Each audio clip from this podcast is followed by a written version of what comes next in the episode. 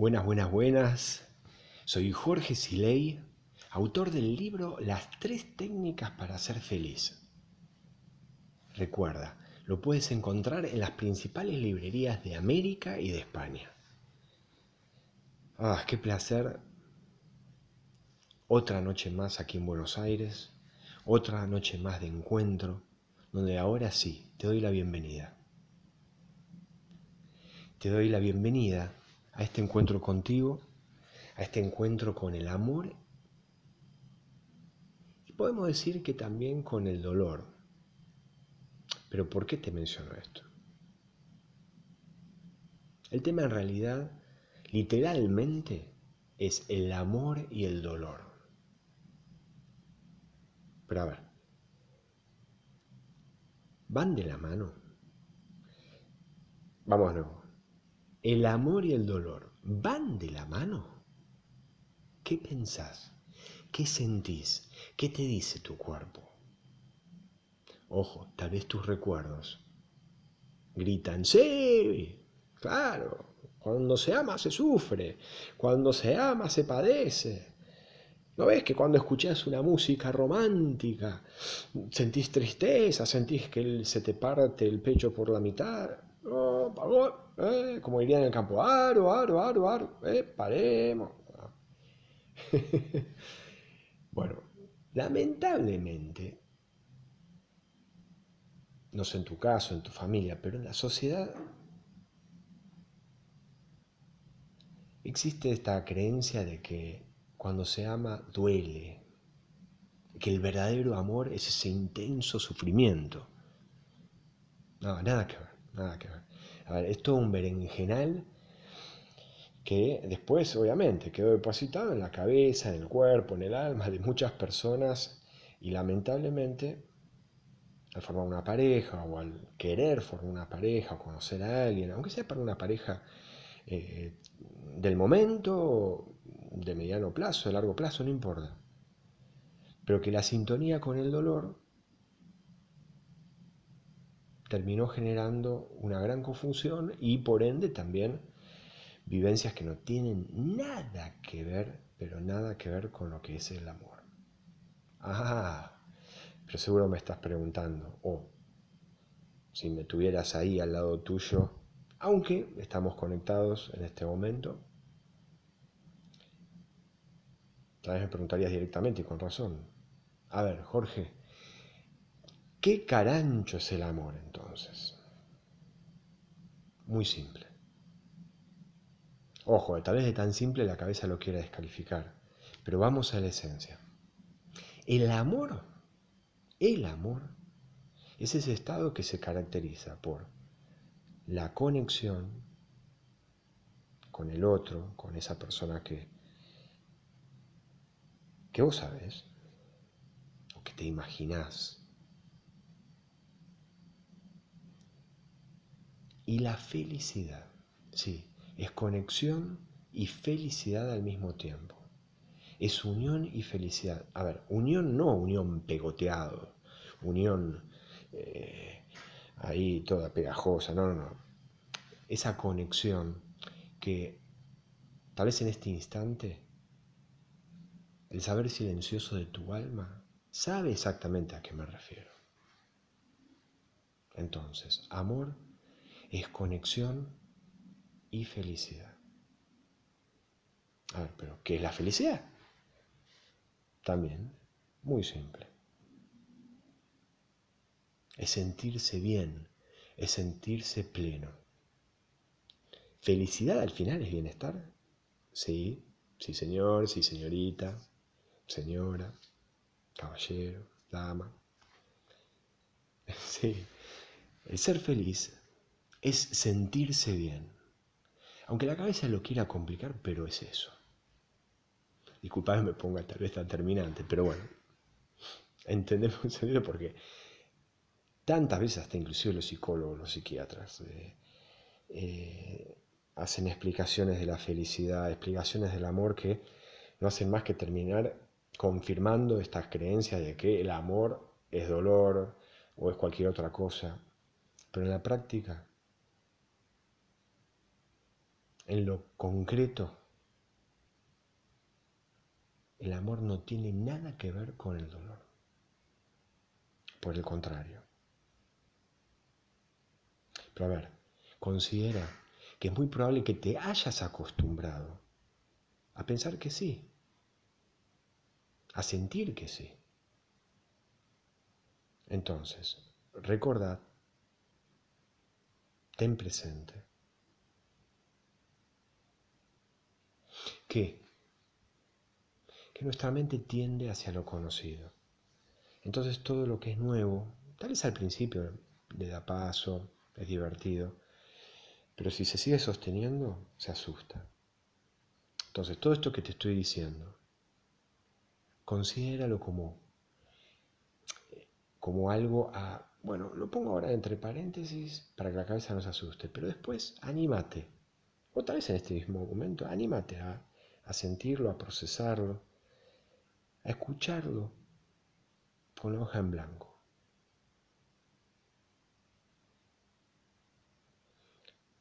Entonces, ¿te acostumbraste a creer que el amor era, dolor? ¿Venía de la mano del dolor? Bueno, ahora te estoy diciendo lo contrario. Pero despreocúpate, no pasa nada. Nada más que si vos cambias esta creencia, cambias tu mirada sobre el tema, seguramente el amor y la felicidad, que están ahí esperando, ¿eh? le vas a abrir la puerta sin darte cuenta y ojo, que no se asuste la cabeza, van a entrar a tu vida si es que obviamente ya no entró. Las cosas lindas nunca se fuerzan, ocurren, esperan el momento indicado. Pero a ver, muchas veces el hábito se resiste a lo nuevo y lindo, se resiste a que vivas un amor verdadero. ¿Cuál es la clave acá? La clave es que te liberes de esas creencias limitantes, negativas, que te confundieron, pero que quedaron grabados al mismo tiempo en tu mente que realmente hagas una limpieza de toda esta confusión, de todo este berenjenal. Y para ello es clave que tomes la decisión de aceptar el placer, el bienestar en tu vida. Bueno, para eso también, desde ya, hay que limpiarse de los pensamientos negativos habituales. Siempre también considera que todo pensamiento negativo habitual está asociado a una energía, que esa energía se siente, que esa energía al mismo tiempo genera conductas. Ah, pero imagínate, como si mágicamente en este momento vos tomaste la decisión y al mismo tiempo el universo, la vida, uh, hace circular a través tuyo agua cristalina que te limpia de toda esa negatividad, de esas visiones que te limitaban y te hacían sufrir. Qué lindo, ¿no? wow. Te voy a contar una historia. Ahora voy a tratar de ser lo más breve posible, sin obviamente perder la esencia. Voy a esta, a esta mujer la voy a llamar Natalia. ¿Qué pasó con Natalia? Natalia una persona que atendí años atrás, pero te soy sincero, te iba a hablar de otro caso, pero en este instante se me presentó con fuerza Natalia y su historia. Y por algo es, tal vez hasta es más adecuado para que vos conozcas esta historia, para que te sirva más a tu vida.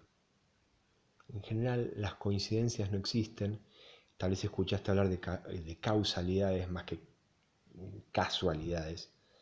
Bueno, no nos pongamos muy metafísicos, vamos al hecho, vamos a la historia de Natalia.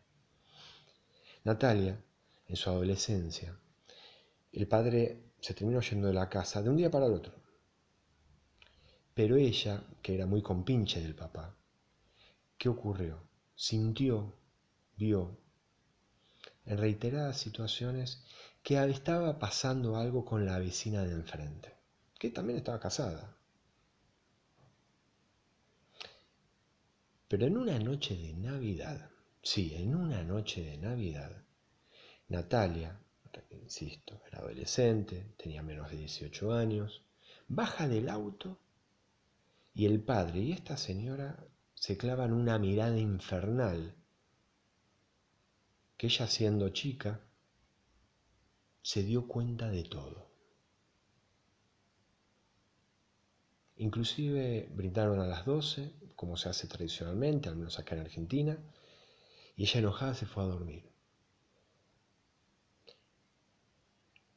A ver, pocas semanas después, el padre no estaba más en la casa y le pregunta a la madre, ¿qué sucedió? ¿Dónde está papá? Y la madre, media parca en su comunicación, dijo, se fue. Ahora vos podés creer, no hablaron ni, ni una palabra más del tema.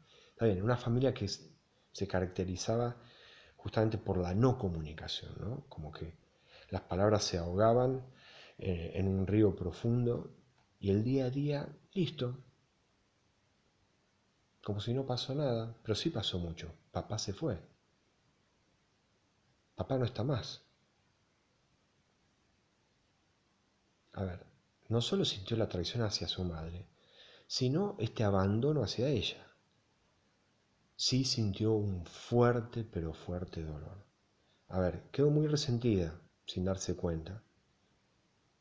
Entonces esa bronca, ese resentimiento que te mencioné, esa sensación inclusive abandona, eh, fíjate cuántos ingredientes, cuánto sufrimiento, se transformó en desaires hacia los demás, en insatisfacción, en, en insatisfacción, en poca tolerancia inclusive. Buena chica, pero poco tolerante. Quedó dolida, ¿viste? Como un perrito, ¿no? Que, que, está lastimado. Y su forma de defenderse era, bueno, maltrato hacia, hacia el resto. Y así fue, a ver, eh, las relaciones que tuvo después, es decir, las parejas que tuvo después, eh, en realidad al poco tiempo las cortaba o directamente ni se ponía en pareja porque había como un mecanismo interno de ella de que eh, temía después de que, fuera abandonada. Entonces prefería abandonar antes de que la abandonen. Tuvo un respiro. A los 19 años logra irse de la casa donde obviamente había quedado asociado toda esta, esta emoción, las paredes pintadas por la traición, por la bronca, eh, por el abandono. Y ahí aparentemente, bueno, hubo un cambio de aire, los recuerdos medios se diluyeron, pero igualmente el infierno interior estaba presente. Bueno, así que llegó un momento que encontró supuestamente a un hombre que se enamoró. Pero, pero, pero, pero, ¿qué pasó? ¿Era amor realmente? ¿Eran simplemente brillitos? Que actuaba como una, como una vaselina para entrar en una relación donde iba a terminar sufriendo. Sí, fue eso. A ver, decía, estaba enamorada, pero no, simplemente estaba enganchada con este tipo. Era un tipo que la engañó un montón de veces. Pero, a ver, ¿qué hacía Natalia? Confundía el amor con el dolor. Entonces, al dolor que sentía en todas esas situaciones, que se enteraba que estaba siendo engañado, lo sospechaba, decía, no, esto es amor, esto es amor. Entonces seguía peleando ahí por la pareja. Hasta que inclusive tomó la decisión, no, tenemos que tener un hijo. El hijo lo va a cambiar.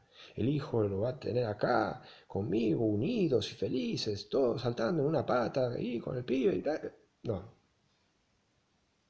No ocurrió eso. Tuvieron un hijo.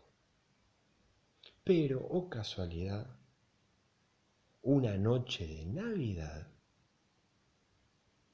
recuerda que el padre se había ido también una noche de Navidad, mejor dicho, En realidad ahí me estoy equivocando. En la noche de Navidad lo que pasó es que, bueno, eh, eh, se tomó la decisión, o mejor dicho, se manifestó la decisión clara que presidió Natalia de que su padre se iba a ir, ¿no? Pero en una noche de Navidad, a Natalia le llegó evidencia clara, concreta, irrefutable, chats de WhatsApp, mensajes, fotos, bueno, pruebas irrefutables de qué? De que la estaban engañando y hace un montón, montón de tiempo. Decidió cortar. Expulsa al marido. En realidad, marido informal. Al padre del hijo. Pero ¿qué sucedió? Ella siguió sufriendo un tiempo más.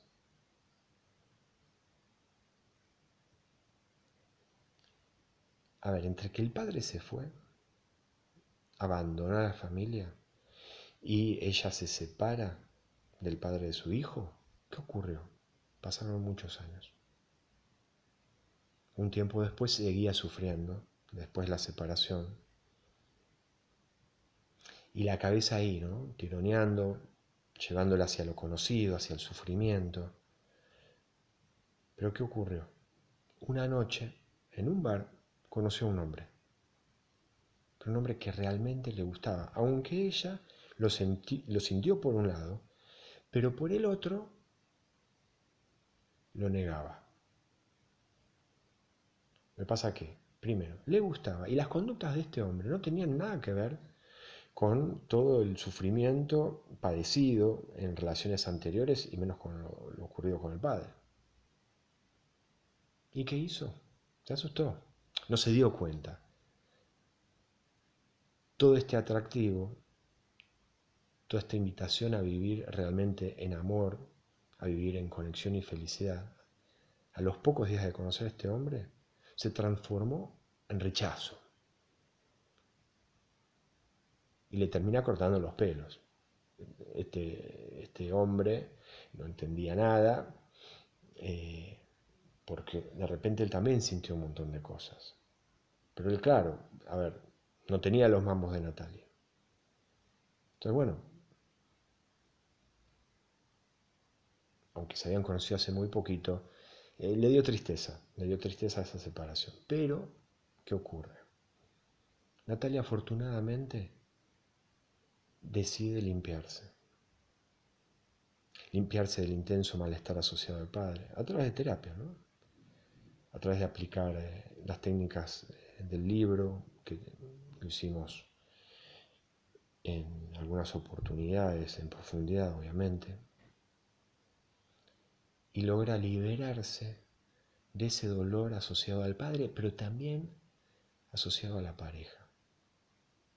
Esa limpieza en primera instancia lo que hace es que la invitó a un encuentro que se concretó, en un café con su papá después de tantos años.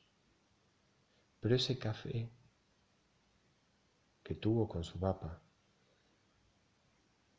fue la excusa para hacer catarsis de todo lo vivido. No es que lo mató al papá ni pasó nada, pero realmente pudo expresarle todo lo que le había ocurrido y, había sentido. Y aunque te parezca mentira, una simple charla se transformó también en la continuidad de su sanación, pero una continuidad definitiva. Entonces la claridad, la tranquilidad, la paz empezó a entrar a su vida. Ya lo empezó a sentir ella en su cuerpo, respiración tras respiración, latido del corazón tras latido del corazón. Y la cabeza se fue acostumbrando a lo lindo. Y apenas se acostumbró, a un mínimo nivel de bienestar, ¿qué hizo Natalia? Fue el encuentro de ese hombre que había expulsado, pero que ahora ya no era el cuco, no era un fantasma, no era alguien que de repente la ahogaba en su vida. No, no, no. tuvo claro el para qué de ese encuentro. Y ambos, después de encontrarse, sorprendidos por la simpleza y por cómo fluyó la relación a partir de ahí en adelante. Y sí, se caracterizó esa relación y se caracteriza hoy en día, afortunadamente. Digo afortunadamente por el placer de ambos, ¿no? Por la felicidad de ambos. Se caracteriza por amor. Sí, por conexión y felicidad. Entonces, fíjate, qué importante es, qué lindo es, qué beneficioso es limpiarte, liberarte de toda esa vibración que se traducía en pensamientos negativos habituales, que generaban una confusión, que generaban este delirio, sentido de que el amor era dolor. Por suerte, Natalia cambió su historia. Ahora te pregunto, vos, si es que desde ya lo querés y si es que desde ya es necesario, ¿te animás a cambiar la tuya? Hermosas vibraciones, hermosa vida.